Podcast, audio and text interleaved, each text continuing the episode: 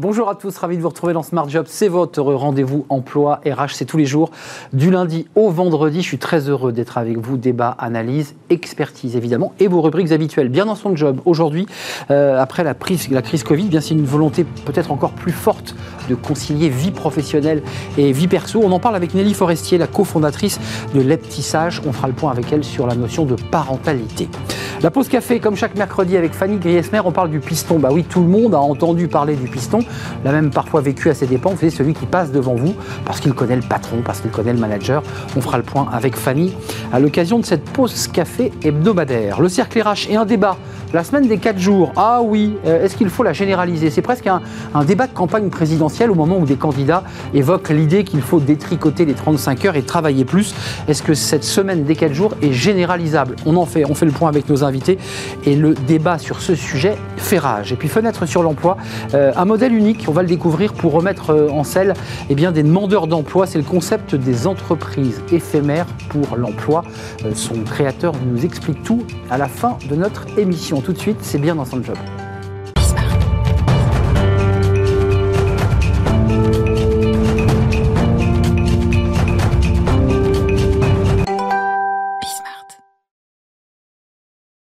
Bien dans son job et on va parler aujourd'hui de, parentalité. Bah oui, pour être bien dans son job, il faut être aussi épanoui dans sa vie euh, personnelle. Nelly Forestier, merci d'être avec nous. Merci d'avoir répondu à notre invitation. Cofondatrice de Leptissage, euh, avec Julien Perrin qui est votre associé. Ça veut dire quoi, les petits sages Les petits sages Bien, finalement, les, petits enfants sages? Non, surtout pas. Les petits sages, ce ne sont pas les enfants. Les petits sages, ce sont nous, les adultes, qui acceptons d'être euh, imparfaits, éclairés et ouverts à, aux enfants. C'est euh, aux grandes personnes à qui vous vous adressez dans le, titre de votre entreprise. Alors, on va parler de cette entreprise que vous avez créée en 2018. 11 euh, salariés, des collaborateurs, on, fera le point. D'abord, votre histoire, parce qu'on ne crée pas une entreprise sur la parentalité euh, comme ça par hasard. Ça vient d'un vécu. Complètement, ça vient d'un constat en fait. Donc j'ai eu euh, l'opportunité d'évoluer dans de, dans de, grandes entreprises, puis également d'avoir mon entreprise, de créer ma première entreprise avant les petits sages. Et finalement, que ce soit des grands groupes ou des TPE, PME, eh bien on se rend compte que la parentalité est là. On n'enlève pas sa casquette de parent quand on arrive en entreprise, c'est un vrai sujet. Et pourtant on met le masque. Hein. Et pourtant on met le masque. Et pourtant on met des réunions à 18h. Et pourtant, on a parfois du mal à trouver euh, cet équilibre vie pro-vie perso et, on s'excuse de devoir partir alors qu'on est en difficulté avec nos enfants. D'ailleurs, il faut le dire, c'est souvent assez douloureux pour les femmes en majorité, mais aussi pour les hommes. On a un peu le ventre qui est un peu tourneboulé parce qu'on se dit qu'on a euh, sa fille à la crèche qui attend, mais qu'en même temps, on ne veut pas décevoir son patron, son manager. C'est souvent des situations assez douloureuses en fait sur le plan humain. Complètement, qui sont, et je vous rejoins, elles sont partagées par les hommes et par les femmes. Mm. C'est vrai que bah, pour les femmes, ça va être une préoccupation et il va y avoir toujours euh, cette idée de, charge mentale avec laquelle on va essayer de jongler. Et puis pour les hommes, ça va être parfois difficile aussi d'assumer le fait, oui, j'ai envie d'aller chercher mon enfant à la crèche ou à mm. l'école. Et c'est un on a un peu honte, on a un peu gêné. On a un peu honte. C'est vrai. On a l'impression de ne pas être à la hauteur. Alors c'est intéressant dans votre entreprise parce que euh, vous, vous prenez ce sujet par les deux bouts. D'un côté, les entreprises, on va en parler, puis de l'autre côté, vous faites de la formation auprès euh, bah, des, femmes qui s'occupent de, nos, enfants, nos, enfants en bas âge dans les crèches, et aussi évidemment en direction des, parents. Commençons par l'entreprise. Euh, quand vous poussez la porte d'une entreprise, euh, des grands groupes, parce que c'est elles souvent qui dynamisent cette question, qu'est-ce que vous leur dites Qu'est-ce que vous leur proposez C'est quoi le D'abord, vous commencez par quoi C'est quoi les premiers mots sur la parentalité? Les premiers mots sur la parentalité, eh c'est d'abord de leur dire que c'est un vrai sujet, c'est-à-dire qu'encore une fois, on n'enlève pas sa casquette de parent quand on vient en entreprise, qu'aujourd'hui, il y a des enjeux qui sont liés au bien-être en entreprise, il y a également des enjeux de productivité, et qu'un salarié, donc on l'appelle le salarié parent, qui va bien, qui se sent écouté et compris dans sa parentalité, ça va être aussi un salarié parent plus épanoui au travail et donc plus productif des conférences d'abord pour euh, éduquer, pour réveiller en groupe, et puis ensuite un programme d'un an. Est-ce que ça commence aussi tout simplement pour le DRH euh, que vous rencontrez, évidemment, de commencer à sonder les cœurs? Parce que parfois, dans les entreprises, on ne sait même pas qu'une collaboratrice a des enfants. Elle l'a caché comme, comme on va cacher que l'on attend un enfant, qui est un sujet encore tabou. Donc oui, on va aller travailler avec eux. On leur propose justement un premier audit, un premier questionnaire pour aller sonder les besoins hmm. euh, des, salariés parents, mais pas que. C'est aussi peut-être euh, parfois des, salariés qui ne sont pas encore parents, mais qui se posent des questions pour pouvoir ensuite les accompagner et pouvoir euh, bien vivre en fait la vie familiale. Mais vous, Nelly, dans votre parcours professionnel, vous avez croisé ces femmes qui disent je n'aurai pas d'enfant parce que je vais bousiller ma carrière Cette phrase-là, on l'a un jour entendue dans un dîner. C'est terrible. C'est terrible de se dire qu'il faut faire un choix. Aujourd'hui, je suis convaincue qu'il ne faut pas faire de choix parce que ben, j'incarne en réalité ce que je vous dis. J'ai pu créer ma société, m'occuper de mon enfant et, finalement les deux. Euh, tout ça est une notion de temps et de temps que l'on va accorder et d'arriver aussi à, repositionner ses priorités.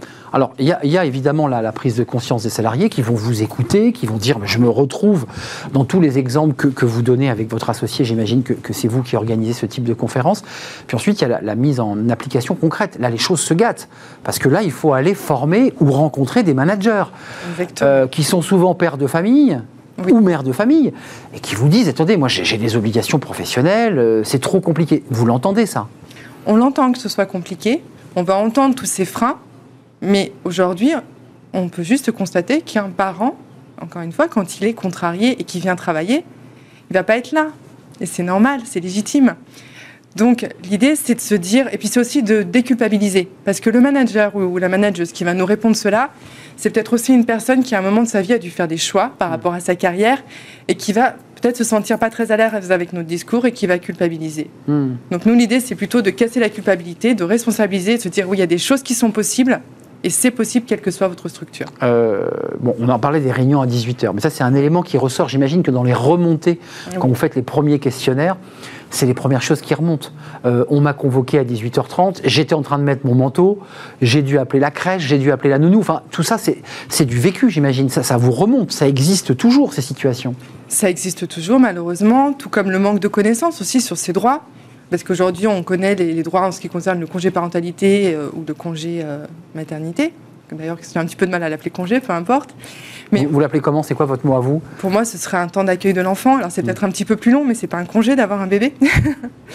Et c'est vraiment voilà, de, de sensibiliser sur. Euh, oui, c'est. vous avez raison. Maintenant que j'y repense, on n'est pas en congé quand on vient d'avoir un nouveau-né. On est dans une angoisse totale de pouvoir euh, faire les premiers gestes de puriculture et, et donc on n'est pas, pas en vacances. Ça, c'est vrai. On cherche le sommeil, on est fatigué et juste d'entendre que c'est courant d'entendre que d'autres parents le vivent, ça fait du bien. Alors, ce qui est intéressant, c'est que dans votre stratégie d'entreprise, vous êtes une entrepreneur, entrepreneuse, euh, vous avez aussi choisi de vous tourner vers le, les crèches, vers, vers les structures d'accueil de l'enfant. Et vous dites dans votre philosophie, après tout, tout ça, là, les petits sages, c'est pour que l'enfant soit bien dans la société. Alors naïvement, la société, la grande société ou l'entreprise La grande société. La grande société, dans le monde. Dans le monde, oui. Tout ça, c'est pour l'enfant, finalement. Oui, tout ça, je pense que c'est pour nous tous. C'est vraiment ce qui nous anime au quotidien. C'est parce qu'aujourd'hui, on est dans une société où on a encore beaucoup de violences éducatives ordinaires, où on travaille à notre niveau aussi sur l'égalité filles-garçons dès le plus jeune âge. On mhm. travaille sur tous ces enjeux de société. Et c'est en informant les adultes qui accueillent les enfants que l'on va pouvoir faire changer les choses. Alors 2018-2021, vous avez presque trois ans de visibilité, vous êtes passé par un Covid comme toutes les entreprises, mais le tableau de bord, la visibilité retour que vous avez, alors cette fois-ci côté DRH, des entreprises qui vous disent, voilà, on a enclenché un processus avec vous, les petits sages, très intéressant.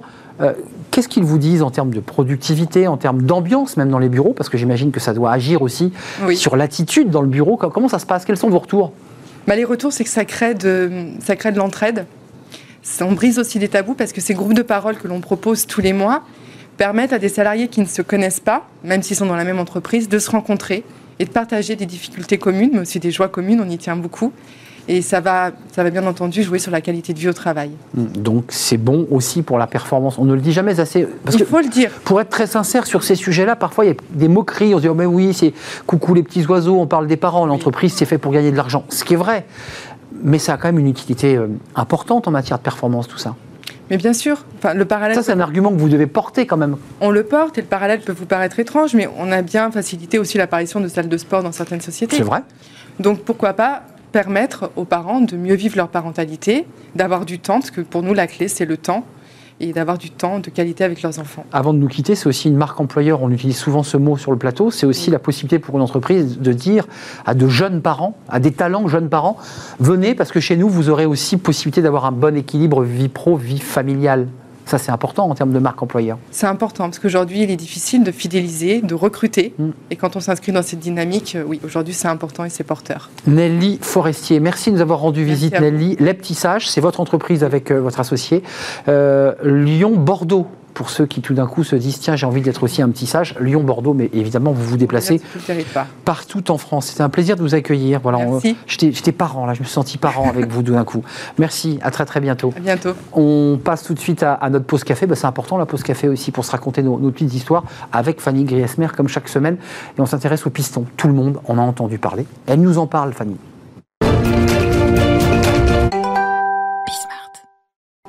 La pause café avec Fanny Griesmer. Bonjour Fanny, comment allez-vous? Très bien, eh ben, ravi de vous retrouver. Bah oui, c'est vrai qu'on se voit moins. Vous êtes euh, là tous les. On la savoure d'autant. Vous êtes là tous les jeudis, eh euh, évidemment pour cette pour cette pause café. On parle d'un mot. Alors c'est un vilain mot parce que quand on en parle à la pause café, bon, on l'entend ce mot. C'est le mot piston. Oui. Il n'a pas bonne presse ce mot. Hein. Pas vraiment, hein. Aider euh, sa fille à trouver un job, recommander son cousin pour un emploi, dégoter un stage à l'une de ses nièces. Il y a dix ans, dans un sondage Opinionway, un Français sur quatre avouait avoir déjà utilisé sa position professionnelle pour appuyer la candidature d'un membre de sa famille auprès du service recrutement de sa société. Je dis bien avoué, hein, car personne, je dis bien personne, ne se vanterait aujourd'hui euh, d'avoir pistonné quelqu'un, encore pire d'avoir été pistonné. Alors, réseau, recommandation, coup de pouce, cooptation, piston, quelle différence entre ces différents mots?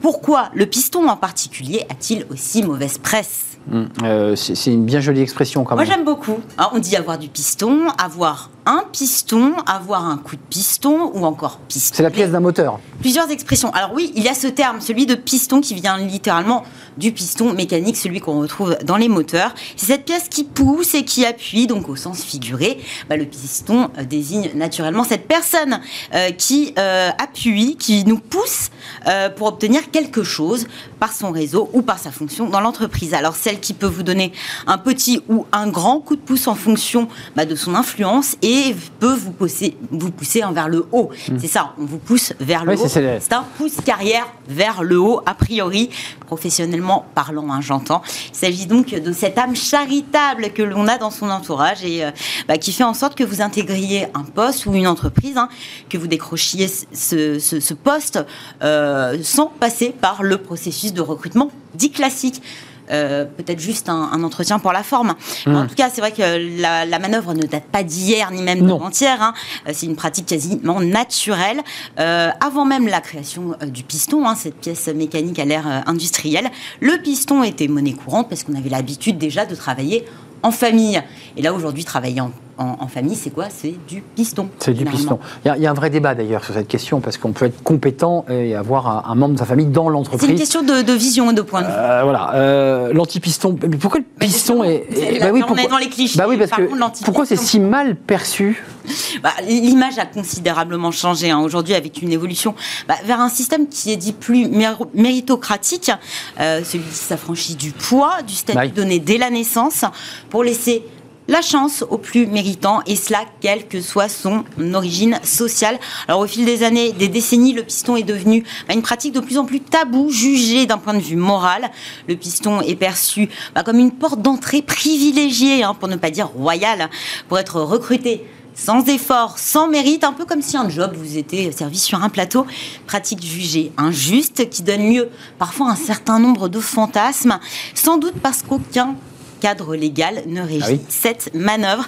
Alors que ce soit pour d'ailleurs donner un coup de pouce à un junior hein, mmh. pour faire un premier pas dans le monde de l'entreprise ou propulser un plus senior à un poste qui compte. Elle choque plus qu'elle n'interroge cette pratique. Elle donne l'impression que les élites se referment en quelque sorte sur elles-mêmes, que le piston n'est plus une petite pratique mais une forme de reproduction sociale grâce à un réseau légué comment bah, en héritage. Hum, l'héritage familial, culturel. La, France, on le sait, c'est le pays du, fromage, mais c'est aussi, dit-on, le, pays du piston. Et eh oui, il n'y a pas que le fromage. Il y a le, piston, piston, aussi.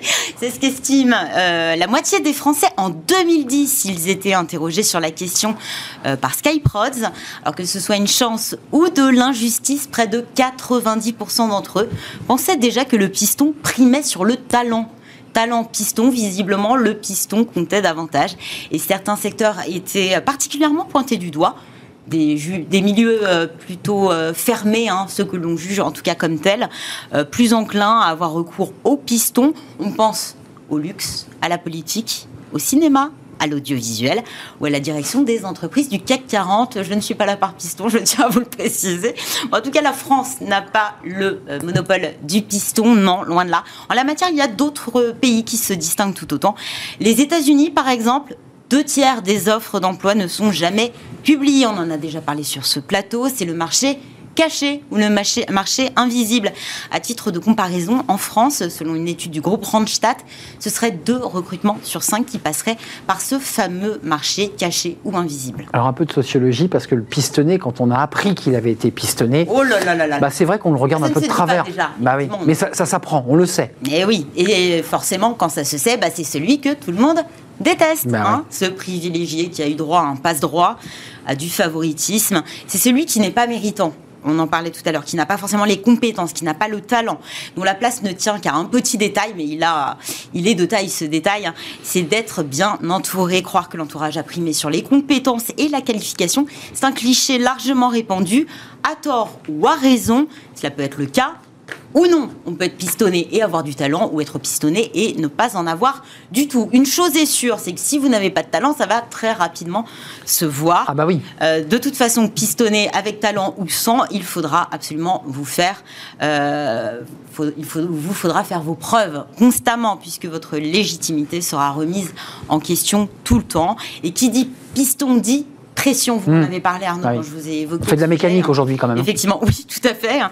Euh, ça engage euh, la réputation bah, de la personne hein, qui vous a plus que recommandé, souvent un proche que vous ne voulez pas hmm. décevoir. Le risque aussi, c'est d'entamer euh, bah, sa réputation, effectivement, si la personne bah vous a plus que chaudement recommandée et que vous ne et qu'elle est mauvaise pas aux attentes ni à l'entreprise, bah, globalement, bah, qui on va incriminer La personne, le fameux piston. Hum, le, pistonné a quand même intérêt à avoir des compétences. Alors très étonnant, j'étais assez étonnée, mais beaucoup disent que euh, finalement le piston est beaucoup moins fréquent aujourd'hui, hein, qu'il est plutôt réservé à, à des enjeux moindres, quoique hum, les hum. stages ou les jobs d'été, ils seraient moins fréquents dans les hautes sphères quand il s'agit euh, d'accéder à des, des, postes à responsabilité, ou ce serait peut-être moins écouté. Hum. Je ne sais pas. Alors il faut bien distinguer, Fanny, euh, ça vous y tenez, piston et cooptation. La différence est quand même assez Oui, mais, euh, mais il y a une hein. différence ou pas d'ailleurs Une différence de taille, visiblement en tout cas. La cooptation, bah, on ne recrute pas un profil parce qu'un tel bien placé nous l'a demandé. Non, avec la cooptation,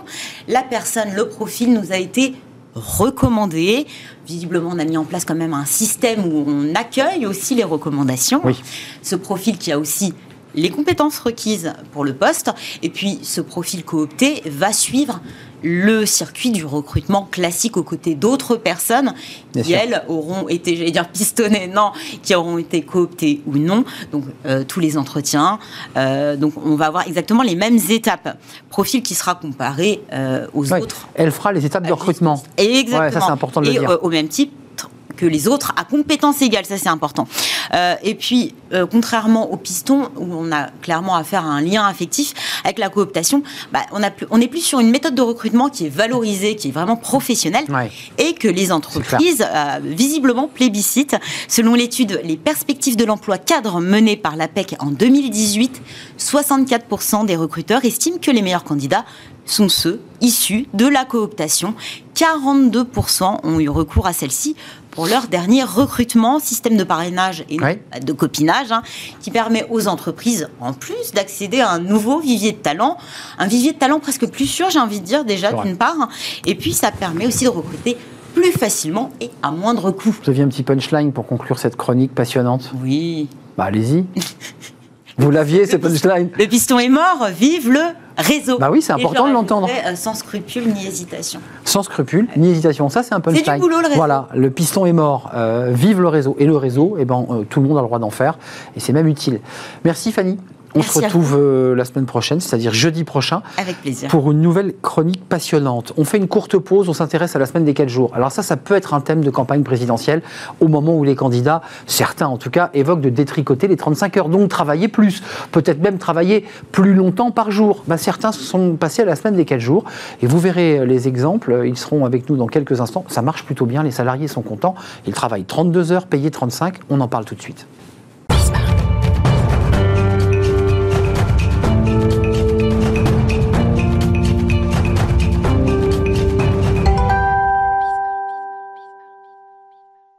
Le cercle RH, notre débat quotidien avec un sujet dans l'actualité. Alors peut-être pas dans l'actualité présidentielle, parce que dans l'actualité présidentielle, on veut travailler plus. Euh, on veut détricoter les 35 heures. Bah, nous, dans notre débat, on va parler de la semaine des 4 jours. On passe de 5 à 4. Alors, ce n'est pas un rêve, hein, ce n'est pas une utopie. Il y a des entreprises qui ont déjà basculé sur cette euh, formule, mais ça soulève un nombre incalculable de, questions euh, économiques, évidemment, de possibilités de généralisation. Certains disent c'est impossible, on ne peut pas le généraliser. On va en parler, évidemment, à cœur ouvert avec mes, invités. Puis on parlera aussi de la réalité des salariés, parce qu'après tout, ils sont en première ligne. Est-ce que ça leur fait du bien? Est-ce que c'est bon pour leur, leur bien-être? Parce qu'on parle beaucoup de bien-être et de qualité de vie, pour leur parentalité aussi, parce que ça c'est un sujet important, on en a parlé au début de, l'émission. Euh, avec moi, euh, trois invités. Euh, alors je ne sais pas s'ils seront forcément d'accord sur le, sujet, mais c'est tout l'intérêt du débat. Isabelle Rémillet directrice d'éthique consulting et professeure à l'ESSEC. vous avez écrit alors le tome 2, Management Game 2, et puis là, vous êtes en train de préparer, en tout cas de réfléchir sérieusement à un travail sur un, livre sur la considération, qui est un sujet évidemment qui est un peu connexe, mais qui est, assez lié euh, au débat qu'on aura dans quelques instants. Erwan Tison est avec nous. Merci d'avoir répondu à l'invitation. Directeur des études à l'Institut Sapiens. Euh, on parlera d'économie parce que c'est intéressant d'avoir un regard aussi à travers le, le, regard de l'économie, pas uniquement de la qualité de vie au travail. Est-ce qu'on peut généraliser ce dispositif? Et puis euh, avec nous, Laurent de la Clergerie. Bonjour Laurent. Alors vous c'est très concret parce que vous êtes le président du directoire du groupe LDLC, qui est une entreprise leader dans le e-commerce informatique. Vous avez opté pour la semaine des 4 jours, et je précise que vous n'êtes pas une PME, parce que souvent on l'entend dans des toutes petites structures, vous avez 1000 salariés. Tout à fait. Euh, je me tourne d'abord vers vous, parce que c'est intéressant d'avoir, euh, non pas les observateurs, mais les acteurs qui vivent concrètement. Euh, pourquoi ce choix? Et j'ai lu dans une interview du Nouvel Ops récente, on vous dit, mais vous êtes un patron de gauche. Oui, je, vous emmène déjà sur le débat politique. Et vous avez d'ailleurs répondu à cette question. Et j'ai répondu que j'étais pas de gauche, je ne vote pas à gauche. Euh, effectivement, alors ce qui n'empêche pas, effectivement, comme je l'ai dit, de faire du social. Et l'idée qui était derrière tout ça, pour moi, c'était ni du social ni tout ça, c'était du bien-être dans l'entreprise. Ça fait trois ans que je travaille euh, que mon leitmotiv dans l'entreprise est d'avoir le plus de bien-être possible euh, chez les salariés. Euh, je m'étais même retourné vers eux il y a trois ans. On avait un objectif d'un milliard de chiffre d'affaires qu'on avait annoncé. On est en bourse. et je leur avais dit oubliez l'objectif. moi, ma priorité, c'est que vous vous sentiez bien. et parce que vous vous sentirez bien, on le fera un jour milliard, vous inquiétez pas. C'est parce que vous serez bien dans vos chaussures et heureux dans la boîte qu'on va, on va gagner ensemble. Exactement. Ma conviction, c'était qu'une boîte où l'énergie est positive, de toute façon, ira très très loin. Et donc, je me suis accroché à ça et j'ai fait beaucoup de choses pour faire progresser le bien-être dans la boîte. Et la dernière idée que j'ai eue, il y a à peu près un an, un peu plus d'un an, c'était de les passer à 4 jours. Pas si simple, hein, techniquement. Hein. Pas si simple, techniquement. 32 heures payées 35. Hein. Alors, 4 jours, en fait, j'ai réfléchi aux 4 jours, et puis quand j'ai réfléchi à 4 jours, je me suis dit 4 jours, c'est 9 heures de travail par jour, à peu près, c'est ouais, 6. Il y a un débat là. Il faut que je passe à 8 heures parce que 9 heures, ça passera pas. Et donc, je suis passé aux 4 jours et 32 heures, payé 35, bien sûr, pas de baisse de salaire. Avec des contrats partiels avec des contrats partiels, mais ça, c'est le cas. Non, mais c'est lié à la loi. Tout à fait. C'est ça. Sinon, il y avait un, il faut le dire, pour être concret, il y avait un problème sur les, cotisations retraite et que le salarié en bout de chaîne n'avait pas la, cotisation à la hauteur. Si on, on, a remonté les taux horaires et on est passé en contrat partiel pour que la retraite n'en pâtisse pas. Euh, Erwan Tison, rentrons dans le vif du sujet parce que c'est un exemple d'une grosse entreprise, 1000 salariés. Alors vous n'avez pas débauché, hein, vous êtes resté à 1000 salariés malgré la crise et malgré la crise Covid qui, a traversé les entreprises. Ce débat de la semaine des 4 jours, il est utile ou pas de le poser sur la table au moment où, je le redis, une campagne présidentielle sur des thématiques éco nous dise la France travaille pas assez, elle travaille pas assez longtemps elle travaille pas assez. Euh, nombre d'économistes interpellent euh, les électeurs sur il faut travailler plus. Quelle est votre position et votre regard sur ce débat? Alors, oui et non. Euh, vous êtes normand. normand. Voilà, tout à fait.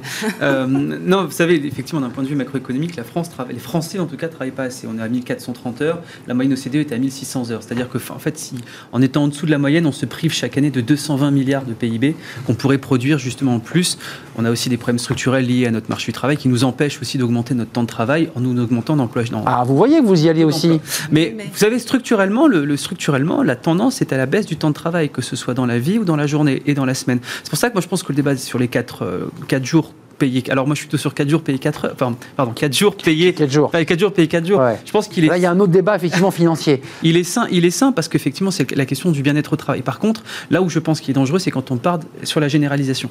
L'exemple LDLC comme l'exemple islandais sont des très bons exemples. On voit il y a des exemples Microsoft au Japon aussi qui ont montré des exemples microéconomiques qui ont montré que c'était possible d'un point de vue. Mais si on peut le faire une fois, on peut le faire mille fois Bah non, parce que tous les, toutes les entreprises ne sont pas du même secteur. C'est difficile d'avoir un changement d'échelle à l'échelle d'un pays sur d'autres territoires avec d'autres natures d'un travail. Imaginez tout simplement un restaurateur qui passerait à 4 jours.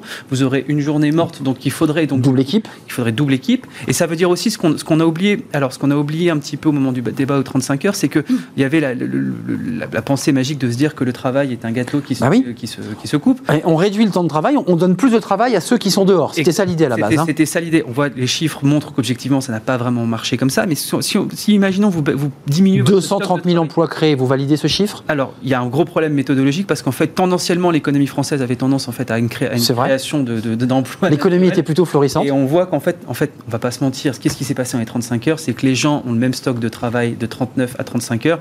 Ils ont surtout rogné sur les pauses. Voilà. Avant, il y avait un temps de pause qui était quand même un peu plus important que maintenant. Et on fait à peu près le même temps de travail, payé à peu près la même chose. les 35 heures n'ont pas créé d'emploi. Mais je pense que du coup, ce débat sur les 28 heures, 4 jours, il est essentiel, mais il doit se faire surtout au niveau de l'entreprise et pas au niveau de la nation. C'est intéressant parce qu'on était sur 32, vous êtes sur 28. Vous, vous êtes sur l'idée, il y a quand même plusieurs modèles qui s'affrontent, sur l'idée que quand on travaille 4 jours, on est payé que 4 jours et pas 5.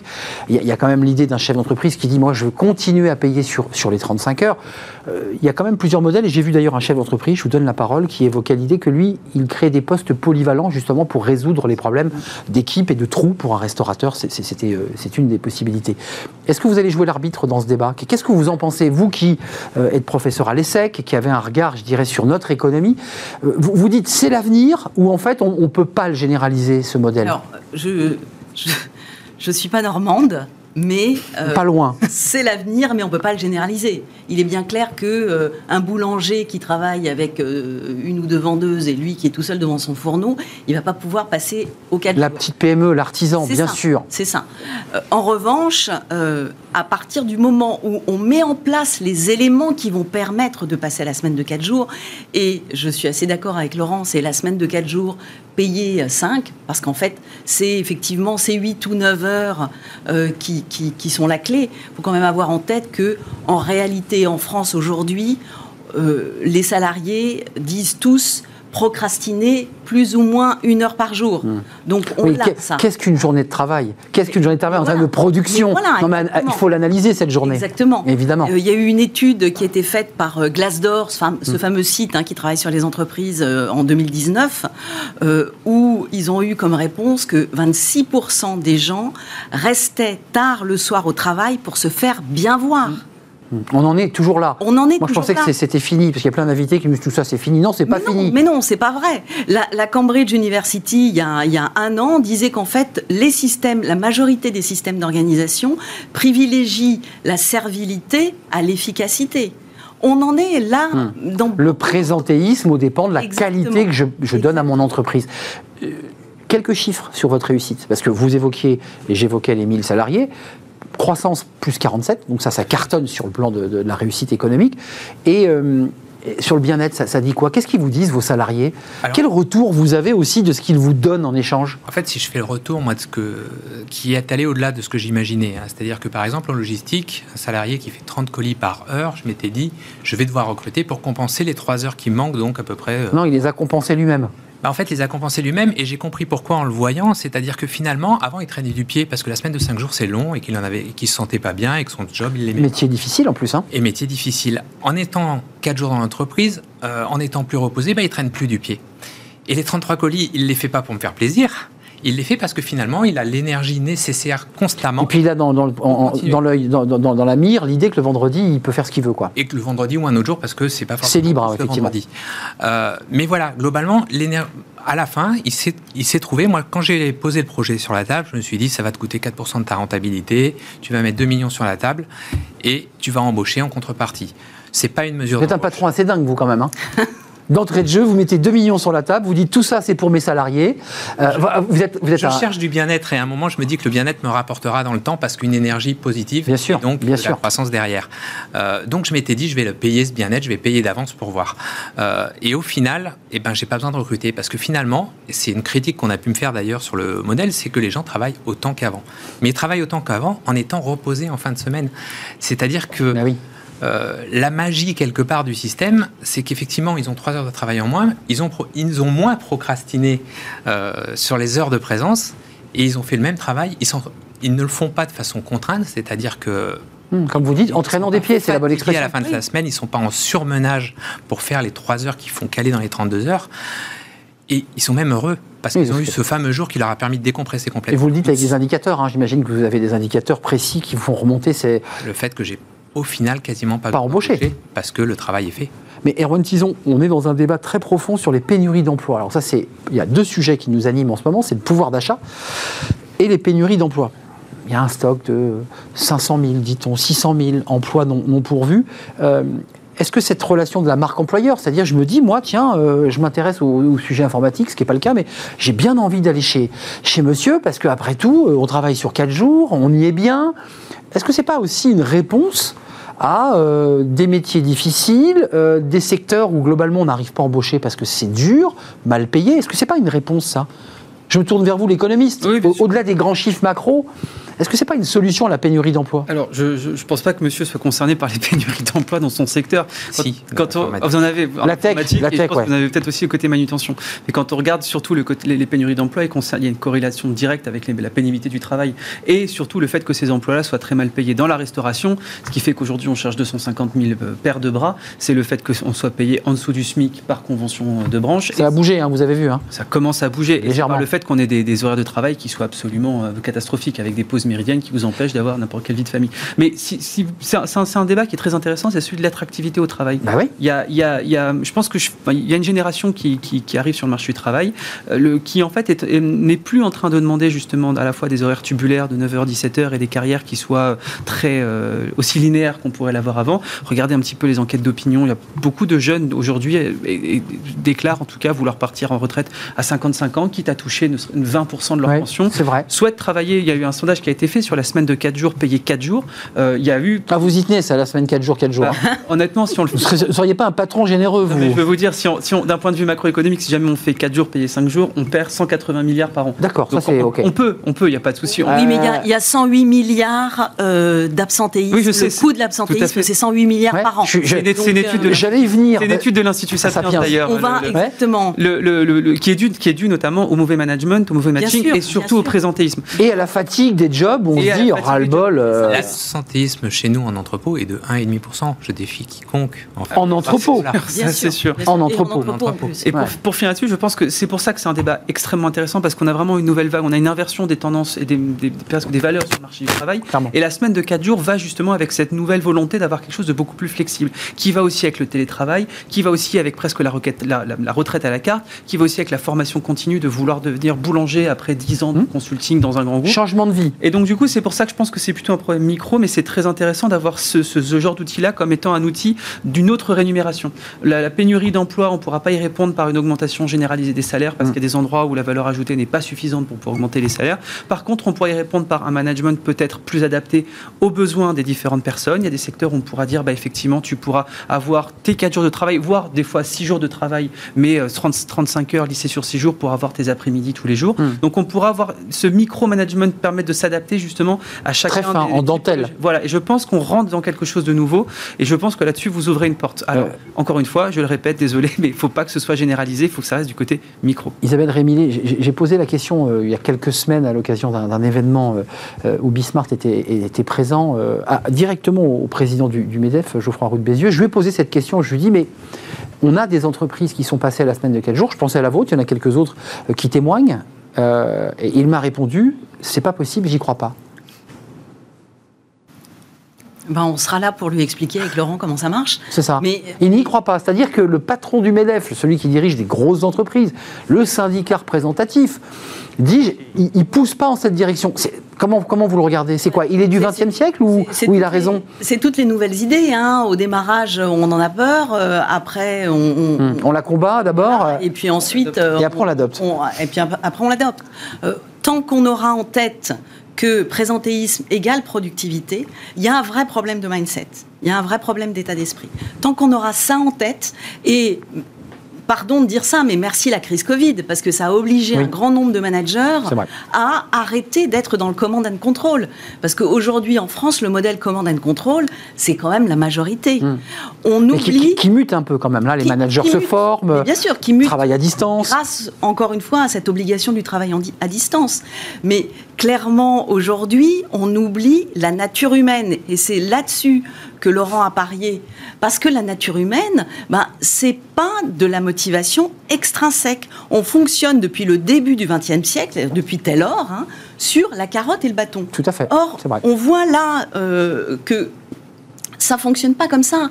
Les gens ont envie de bien travailler. Quand on leur dit je te laisse je te laisse faire ce que tu veux, De trois heures en moins, on leur laisse de l'autonomie. Et la personne appuie sur l'accélérateur. Exactement, toute seule, parce qu'elle se plaît à faire ce qu'elle fait. Il y a un petit côté, excusez-moi, je ne vais pas creuser votre profil jusque-là, mais il y a un petit côté entreprise libérée chez vous. Il y a un petit côté, euh, euh, j'ai aussi, aussi un peu envie de révolutionner ce qu'est un patron, ce qu'est un, un patron qui dirige une grosse entreprise. Vous n'avez pas les, les peintures de guerre, ou en tout cas le discours traditionnel. Ça, vous le reconnaissez. Vous êtes très différent des autres. Il y a clairement de ça, euh, puisque c'était d'ailleurs ce qui a initié un petit peu tout ça, même si on n'est pas une entreprise libérée au sens du terme de certains aujourd'hui. Isaac Gates et, et- Euh, voilà. et ses disciples. Euh, mais en tout cas, on a des, on a des repères communs. Euh, donc oui, oui, effectivement, euh, la confiance qu'il y a dans une entreprise libérée, on l'a chez nous. Ce qui fait aussi que les gens travaillent euh, et donnent, euh, n'ont pas profité quelque part de simplement les heures en moins, euh, c'est qu'il y a une volonté dans l'entreprise, il y a, un esprit d'entreprise qui fait que les gens avancent ensemble et qu'ils ont envie de réussir. Euh, et donc quand je donne, je sais quelque part que finalement je vais avoir en échange de travail parce que les gens vont pas être c'est pas une entreprise dictatoriale où les gens m'en veulent euh, l'ambiance est bonne au glo j'aurais pas mis Mais c'est ce que vous cherchiez philosophiquement. C'est ça que vous cherchez dans votre tête. j'aurais pas mis la semaine de 4 jours l'entreprise fonctionnait Très bien aussi. Euh, Ouais. C'était juste un plus. Je n'imaginais pas les conséquences de ce plus et à quel point on monterait d'un cran dans le bien-être. Vous avez augmenté le nombre de CV dans le- l'onglet recrutement chez LDLC. Vous vous êtes dit, c'est incroyable. Depuis que je communique et que je parle de ma semaine des 4 jours, j'ai des milliers de CV. Alors j'ai des milliers de CV, j'ai des milliers de gens qui me pour travailler chez nous, mais le problème c'est qu'on devient tellement productif qu'actuellement... Vous n'a n'avez plus besoin. Mais repassez à 5 jours, vous allez pouvoir embaucher. Non, les gens sont trop bien et je pense que je les traumatiserais si Vous je... voyez, non, mais- non, mais je, je faisais, je faisais de l'humour, mais ça rejoint ce que vous disiez. En 4 jours, la productivité est bonne, mais en 5 jours, bah, elle n'était pas meilleure. Donc, Mais euh, non, mais- il y, a- il y a une dispersion, C'est une normal. perdition. C'est la fameuse, ce qu'on appelle la loi de Parkinson. hein. Parkinson a, a- a modélisé une loi qui dit que tout travail ou tâche prend le temps qu'on lui octroie. Donc aujourd'hui, on sait dans les entreprises qu'on travaille très mal. Il y a une réunionnite aiguë, il y a Hmm. Ouais. euh, une désinformation qui fait que les gens travaillent. Perdition d'informations. Énorme, énorme. Donc, effectivement, quand on se met à travailler à 4 jours, alors attention, il ne faut pas le faire comme ça et balancer les gens dans la piscine à 4 jours, ça ne peut pas marcher. Il faut qu'il y ait effectivement, en matière de communication, en matière de management, en, manière, en matière de- d'organisation, des choses qui changent dans l'entreprise. Je, je- je voudrais juste, c'est pas du tout pour euh, présenter votre livre, les, les robots, mon, mon emploi et moi. Parce que c'est- Oui, oui. non mais je- d'ailleurs, et d'ailleurs je le fais. Vous avez bien raison, Erwan Tison, je vais le présenter parce qu'il y a quand même un lien quand même assez fort dans, dans tout ce débat pour prendre encore plus de hauteur. D'ailleurs, les candidats à l'élection présidentielle n'évoquent pas ce sujet dans, dans, dans leurs problématiques et dans leurs sujets. Peut-être un problème de hauteur, justement. Euh, peut-être un problème de hauteur. Là, vous avez pris une hauteur beaucoup plus large. C'est intéressant. Pé- Pénurie d'emploi, euh, travail dans la logistique difficile. Alors là, Laurent de Clergerie lui trouve une solution en donnant 4 jours. Les salariés sont plus motivés, continuent à produire, mais ça reste difficile. Vous, vous soulevez quand même l'idée que bah, les robots, à terme, euh, peuvent euh, alléger les tâches les plus difficiles et remplacer l'homme euh, dans des emplois qui sont parfois extrêmement fatigants. C'est ça votre, Oui. votre réflexion? Tout à fait. Bah, Là, là, par contre, il n'y a plus de semaine des 4 jours pour le robot. C'est la semaine des 7 jours. C'est pas, c'est, pas uniquement ma réflexion, c'était Keynes qui disait au début du siècle, vous savez, avec les progrès technologiques qui Oui. sont les nôtres, on pourra, notre, il imaginait qu'à le détour de l'an 2000, on travaille moins de 10 heures par semaine. Bon, il, il- Il, il- il s'est il un peu trompé, il mais pensait aussi qu'en fait, il disait aussi que pour y arriver, il faudra une adaptation non seulement des structures euh, économiques et sociales, et aussi une adaptation non seulement du droit du travail. bah oui. Parce que la semaine de 4 jours, aujourd'hui, ça ne peut pas fonctionner si on n'a pas une adaptation complète. Oui. Il faudrait, dans un, dans un marché où vous avez un, un prix plafonné qui est le SMIC et un- une quantité qui est plafonnée euh, avec un plancher qui est notamment la durée du travail, vous ne pouvez pas justement vous permettre d'avoir un remplacement sur les 5 heures marginales que vous remplacez. Il y Mm. a beaucoup de secteurs, il faut pas oublier que, pardon, je finis l'ass- l'assertion, mais beaucoup de secteurs qui fonctionnent en calendaire, il y a beaucoup, du lundi au vendredi. Vrai. Vous ne pouvez pas leur dire vous supprimez une journée parce que l'économie est une chose imbriquée Si par exemple la livraison, vous lui dites vous ne fonctionnez pas une journée pas sur cinq, vous avez en cascade plein d'autres secteurs qui ne pourront pas marcher. Or, pour cette journée-là en plus, la plupart de ces secteurs-là ont un coût d'entrée pour remplacer une personne sur une seule journée qui sera supérieur à la, au gain qu'ils vont pouvoir en tirer. Donc c'est pas c'est pas intéressant. Donc pour ce eux. sera pas intéressant tout le monde à on va dire à, à, à norme euh, Ouais. à, iso- à une norme euh, i- identique par rapport à celle qu'on a Ouais, il faut voir midi, euh, mi- mi- midi devant sa porte. Chacun a ses réalités, ses contraintes. Mais- Euh, quand même, excusez-moi, vous répondez à un sujet, parce que euh, l'idée que vous n'avez pas réembauché, alors évidemment tout le monde dit ah il réembauche pas, mais ça ça contrecarre l'idée que les 35 heures à l'époque, puisqu'on réduisait le temps de travail, c'est l'idée d'embaucher, Mhm. puisqu'en réduisant, on devait créer plus de postes. Vous vous dites, bah non, moi j'en crée pas plus, parce que les gens produisent autant. Mais ça, ça tord aussi l'idée que En fait- les 35 heures étaient créatrices de- d'emplois. Il se passe d'autres choses que j'avais pas imaginées quand- avant de le mettre en place. Lesquelles? Euh, Typiquement, quand on l'a fait sur de la relation client, la relation client, c'est pas un temps de travail. Non. Enfin, c'est pas une quantité de travail. C'est de la qualité. C'est de la qualité, et puis c'est des horaires d'ouverture. C'est-à-dire que quel que soit le travail qu'il y a, on est obligé d'ouvrir. Donc, on doit avoir des personnes en face. Et on s'était dit là-dessus, on va devoir recruter. Et non, on n'a pas eu besoin de recruter, parce qu'avec cette étendue de 8 heures. Toutes les journées de travail sont pas les mêmes. Et en fait, en modulant les 4 jours, alors oui, c'est pas des équipes d'une personne, donc ça change euh, la donne. Euh, mais en modulant les 4 jours, bah, il y a moins de monde qui va répondre le jeudi parce qu'il y a moins d'appels le vendredi. Et comme bah, il y aura un peu plus de monde en off ce jour-là. Et en fait, on a réussi à moduler les équipes sur les jours La, la dentelle, quoi. Vous travaillez. euh, sans avoir besoin d'embaucher à la fin parce qu'on a fait, euh, on a lissé le, en fonction de l'activité de chaque jour. mais en fait, il y a des choses qu'on a qu'on ne peut pas calculer simplement comme ça et qu'on découvre après quand on le met en pratique et qui font qu'en réalité c'est beaucoup plus efficace que ça en a l'air. Après, on est totalement d'accord et je ne plaide pas pour que le 4 jours s'applique partout. je suis juste convaincu que ça pourrait s'appliquer à beaucoup d'endroits. encore d'autres entreprises, euh, effectivement de votre profil, euh, de votre secteur, dans, dans ce mode d'organisation. Euh, juste une question, parce que beaucoup de patrons, je dirais, traditionnels, qui ne sont pas du tout euh, ouverts à cette question, euh, voire même très critiques, vous disent, mais attendez, mais à ce rythme-là, c'est la fin du travail. C'est ce que dit Keynes, qu'on va finir à travailler 5 heures par semaine. Et donc, philosophiquement, ça nous conduit à la fin du travail, tout court. Les, les- les- les- humains ne seront plus des travailleurs. Ce seront des gens qui feront du tourisme, qui vivront la société du loisir. Non, mais en allant au bout de l'histoire. Et, et la société du loisir crée des emplois. C'est-à-dire qu'on ne regarde pas ça Bah de ouais. façon systémique. Rappelez-vous Jessica Ardern l'année dernière, hein, la première ministre de, de Nouvelle-Zélande, qui a dit passer la semaine de 4 jours et aller passer 3 jours Oui. dans les campagnes, dans Soyez heureux. etc. Parce que les gens qui ont 3 jours à dépenser euh, en Bah, loisirs, en hein. sport, etc., ils consomment. Donc il faut regarder ça de façon beaucoup plus systémique Hum. et non pas juste sur effectivement certaines entreprises qui par ailleurs peuvent complètement moduler euh, leur façon de Donc travailler. il y a quand même des freins psychologiques au-delà des Énorme. contraintes qu'on a bien entendues, qui sont des contraintes organisationnelles. Il y a quand même des, des- des freins idéologiques sur cette question, Complètement, des, complètement. des blocages. Encore une fois, c'est un problème de mentalité. On est sur de l'ego, on est sur de, de la perte de pouvoir qui font croire à certains patrons que bah, s'ils fonctionnent différemment, bah, ils auront moins d'importance, ils seront moins utiles, euh, ils seront moins importants. Hum, C'est ça. C'est un problème d'ego, vous avez raison. C'est-à-dire que je, je ne tiens pas mes équipes, je ne tiens pas mes troupes. Quand on a mis en place euh, l'idée au départ, avant de le mettre en pratique, j'ai eu des managers qui sont venus me voir en me disant mais ils vont rien faire le cinquième jour. Puisque je ne serai pas là un jour par semaine, ce jour-là, le foot on en revient toujours à ça. ce qui n'a pas été le cas. Euh, et je leur avais Et vous avez viré les managers. non, mais je leur avais répondu quand tu es en vacances, ils bossent, t'inquiète pas. C'est ça. Euh, mais voilà, il y a effectivement toujours euh, cette sensation que si on laisse un peu de liberté aux gens, ils vont pas travailler. Alors C'est exactement ça. Pas du tout comme La crise Covid a ouvert ce débat. hein. En laissant les gens chez eux, on, on s'est dit, mais là, c'est fini. Et les études montrent que la productivité était plutôt au, au rendez-vous. Pour conclure, c'est pas pour représenter votre livre que j'ai déjà présenté, vous avez vu. Euh, plus de robots, ça veut dire donc peut-être une société où il y a moins de travail, pour répondre à, ma question pour Ab- finir Absolument pas. C'est ce que je, je montre dans le livre. En fait, l'histoire nous montre que dès que la technologie a détruit un emploi, on a créé deux derrière parce qu'on crée des nouveaux besoins. Euh, quand on a, à l'heure de la première révolution industrielle, Mm. on fallait savoir que 80% des emplois, de manière globale macroéconomique, dépendaient directement de l'agriculture. Oui. On a méca- Aujourd'hui, on est à peu près à 2%. On a mécanisé l'agriculture, on s'imaginait avoir accès à un grand chômage de masse. Et non, qu'est-ce qu'on a fait? On a créé les locomotives qui ont permis derrière d'agrandir les distances. On a créé les métropoles. On a créé du coup les services et jusqu'à jusqu'à créer des entreprises comme des LDLC qui, il y a 200 ans, auraient été complètement inimaginables pour n'importe qui. Donc, il y a énormément d'emplois qui Oui, c'est vrai. On encore. travaille sur six jours. hein. On trava- Ouais. La des semaine fois des six- 40 heures. voire des voire fois même 6 et demi. six voire des et fois demi. six et demi, euh, Non, il on faut le avait juste rappeler. le dimanche matin pour aller à la messe. Exactement. Exactement. Mais, mais donc du coup, il faut se dire que le, le- on a face à une double révolution technologique et une, révolution euh, organisationnelle. Et c'est pour ça justement, comme vous avez dit, le fait de faire de la dentelle, c'est essentiel. Et donc c'est pour ça qu'il faut peut-être libérer aussi certains cadres nationaux pour permettre à des accords plus locaux de pouvoir s'exprimer et de pouvoir être performants. Bon, écoutez, j'attends que le, le débat de la semaine des 4 jours entre de plein pied dans la campagne présidentielle, puisqu'on est plutôt parti sur la fin des 35 heures.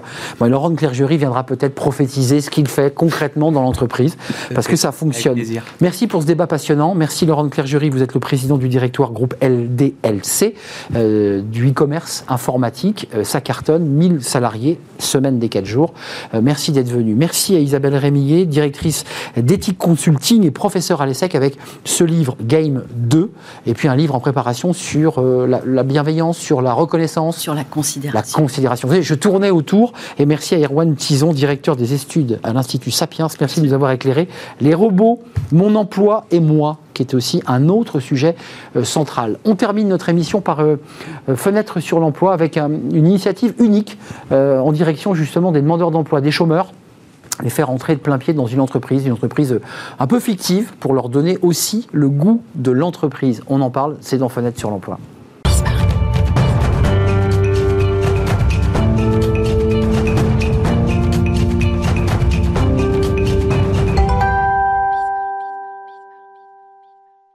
Fenêtre sur l'emploi pour terminer notre émission avec une initiative euh, originale, unique, euh, remettre des demandeurs d'emploi, des chômeurs de longue durée dans l'entreprise, leur redonner confiance. On va en parler tout de suite avec euh, Didier Krief qui va tout nous expliquer, fondateur des entreprises éphémères pour l'emploi. Bonjour.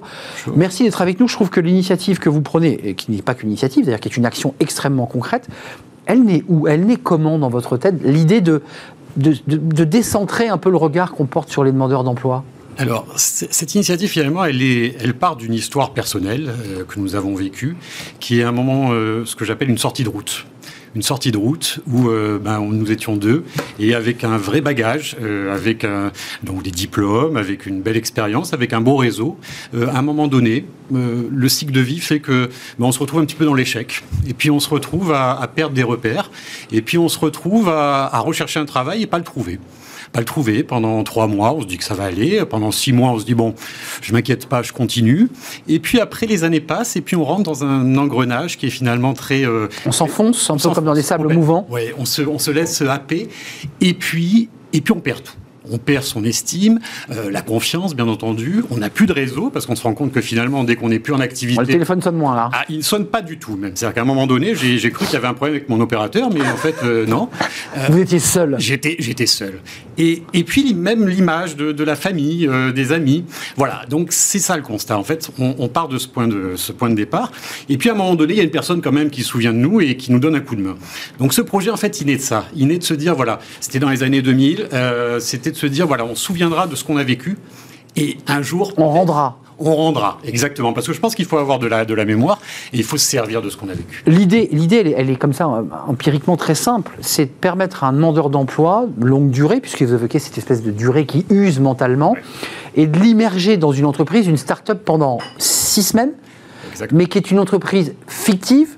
C'est quoi? C'est un- un- c'est une sorte de, de- de- de game, grandeur nature, pour lui dire voilà, ça se passe comme ça. C'est alors j'aime bien l'idée de game. C'est vrai qu'on l'avait pas pensé, mais pourquoi pas C'est une véritable entreprise. Alors pas comme les autres, mais c'est une entreprise qui est organisée autour de cinq services. Ça veut dire par là qu'on va créer euh, pendant six ou sept semaines, ça dépend des formats. On va créer une entreprise qui est une vraie PME où il y a entre euh, 50 et 80 Donc elle a un numéro de sirette, elle est inscrite. alors, euh, elle n'a pas de numéro de tirette, par contre, elle a un nom. C'est-à-dire par là que les associés vont voter de façon très collégiale, très démocratique pour le nom. Comme en vrai. Ah, comme en vrai, exactement. Avec un- une vraie charte graphique. Et puis avec un mode un petit peu. euh, on, on parle aujourd'hui de management, de. euh, c'est une entreprise libérée, où il n'y a pas d'hierarchie. Où véritablement, dans les services, il y a des personnes qui sont responsables, mais qui sont encadrées bien sûr par des coachs, mais qui vont leur faire faire. On n'est pas là pour faire pour eux. On est là pour leur donner des trajectoires. Donc ce sont des personnes qui étaient coupées finalement, et vous l'évoquiez à travers votre expérience, coupées finalement du monde de l'entreprise, et vous les remettez en selle en quoi? En, en matière technique, en matière de confiance, en manière de, de savoir-être? Alors, à tous les niveaux. À tous les niveaux. D'abord, on recrée un cadre, c'est-à-dire que c'est une entreprise qui est, euh, qui est ouverte Donc il va au boulot le matin déjà. tous les jours, 9h-17h. On est C'est-à-dire par là qu'il y a Sur l'impératif. 4 jours ou 5 5 jours. 5 jours. 5 jours. Donc on vient le matin, 9h, le soir on part à 17h, on recrée finalement ce rythme, et ça c'est sans doute le plus compliqué. Justement, donc nous sommes très à cheval pour que, comme dans une entreprise, Être carré sur être ce. très très carré, Mmh, très vigilant, et on les accompagne sur, sur ce Pourquoi il y a des problèmes de- de- de- d'absentéisme, de, gens qui ont du mal à, à reprendre le rythme Des problèmes de rythme, tout simplement, effectivement, parce que ben, c'est un, rythme qui était plus, euh, qui était un petit peu oublié. Et, puis en fait, c'est les entreprises éphémères. Je vais vous le résumer, c'est un club de sport, tout simplement.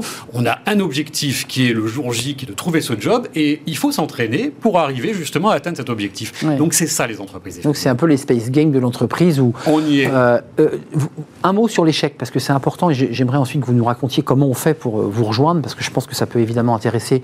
On sait qu'il y a beaucoup de personnes, des cadres de plus de 50 ans qui sont euh, aujourd'hui en recherche d'emploi. Euh, comment ça se passe concrètement? Alors pour nous rejoindre, Ouais, Très simplement, euh, nous, nous sommes, alors je vais encore vous prendre une image, j'ai parlé de salle de sport, là je vais vous parler d'un cirque. Nous arrivons sur un territoire pendant 6-7 semaines et le but c'est de faire le buzz. vous tout simplement. D'accord. Voilà, c'est notre mode de Vous êtes où là en ce moment? Alors en ce moment nous sommes dans l'Allier à Moulins et nous sommes sur Marseille, euh, en plein cœur de dispositifs, euh, avec des associés qui sont juste incroyables, parce qu'on va revenir sur cette notion d'associé, vous allez le voir, on avait parlé d'une entreprise, ils ne sont plus demandeurs d'emploi quand ils rentrent chez nous. Alors pas d'un point de vue administratif, Ils ont toujours ce statut, mais, dans la posture. la posture. La posture, c'est leur boîte. C'est leur boîte et ils vont la régir, ils vont la faire vivre et ils vont y donner cette dimension attendue. À quel moment ce demandeur d'emploi qui a repris confiance en lui dans cet espace qui lui est dédié, qui est son entreprise, à quel moment il entre dans le vrai monde, dans une vraie entreprise? Vous l'accompagnez? Comment il fait? Alors, on, on les accompagne bien entendu. Euh, en fait, on, on crée avec les entreprises donc, qui recrutent, donc les vrais cette fois, euh, un vrai modèle de circuit court. Concrètement, le recrutement se fait chez nous tous les matins où des entreprises viennent régulièrement rencontrer nos associés. Et là, il n'y a pas de CV. Là, vous me parliez de savoir-être. Soft skill, ouais. Voilà, Comment je suis, et ça match, ça match pas. Exactement. Ce à que part je veux. certains domaines où il y a une technicité particulière, Ouais, la tech, dans la j'imagine. plupart des cas, on se rend compte que l'entreprise disent mais attendez, moi je veux des personnes qui ont cette envie, cette motivation. Je veux des personnalités. Je veux des personnes qui ont envie d'apprendre, qui sont motivées. Et ça, ça répond complètement au profil des associés. Euh, J'avais perdu ma question, vous l'avez remarqué. L'échec, utile ou pas utile? Vous avez besoin qu'il tombe pendant cette période de- d'expérimentation pour ne plus refaire l'erreur après? Alors, on, on va, on va se servir de l'échec. Surtout, on va revenir avec eux parce qu'on se rend compte qu'on a tous les profils. On a beaucoup de personnes qui ont été en burn-out. Là encore, on en revient. Oui, c'est des hommes et femmes cassés quand même. hein. Oui, il y, a- il y a toujours une, une- ce que j'appelle, moi, un- je reprends le terme, une sortie de route, mais finalement, c'est ce qui est le plus important. C'est le plus important à partir du moment où on a réussi avec eux à comprendre. 得。À, et à montrer que finalement, c'est ce qui va leur permettre de rebondir. Donc, on va plutôt avoir un management très positif. Le SOC, nous, c'est le, c'est le bon côté parce que chez chacun, et on le voit à travers nos différentes expériences, il y a un talent fou, mais c'est un talent qui est un petit peu caché. On est là juste pour le ressortir. Que vous faites réémerger. Exactement. Euh, là, très simplement, Moulin, Marseille, il suffit de- d'aller sur Internet, les entreprises éphémères de- pour l'emploi. Alors, Euh, on frappe, toc toc, parce que j'imagine que là, le tour de table est déjà constitué à Ça Moulin. y est, ça y est, les C'est- associés sont constitués, les équipes sont lancées. Euh, les prochaines opérations, c'est Rennes, donc euh, nous serons en Bretagne et nous serons à Manosque, dans, dans Près de Marseille. 04, pas très loin. Pas très loin. Effectivement, nous Euh, continuons notre, euh, notre présence dans le sud. Merci Didier Krief, fondateur des entreprises éphémères pour l'emploi. Alors, Moulin, n'y allez pas, encore que c'est intéressant d'aller jeter un œil, mais Manosque et Rennes, euh, il suffit d'aller sur le, le site, évidemment, les entreprises éphémères pour l'emploi. C'est un plaisir de vous accueillir. Merci. Merci pour cette passion que vous nous avez transmise sur le, le plateau. Merci à, à vous qui nous regardez. Merci pour votre fidélité. Toutes vos évidemment. Euh, Je serai là demain. Je remercie toute l'équipe. Euh, Mani à la réalisation. Euh, Je remercie Saïd au son. Fanny Griesmer, évidemment. Et je remercie Margot Ruot qui m'accompagne. C'est un vrai plaisir. À demain. Bye bye.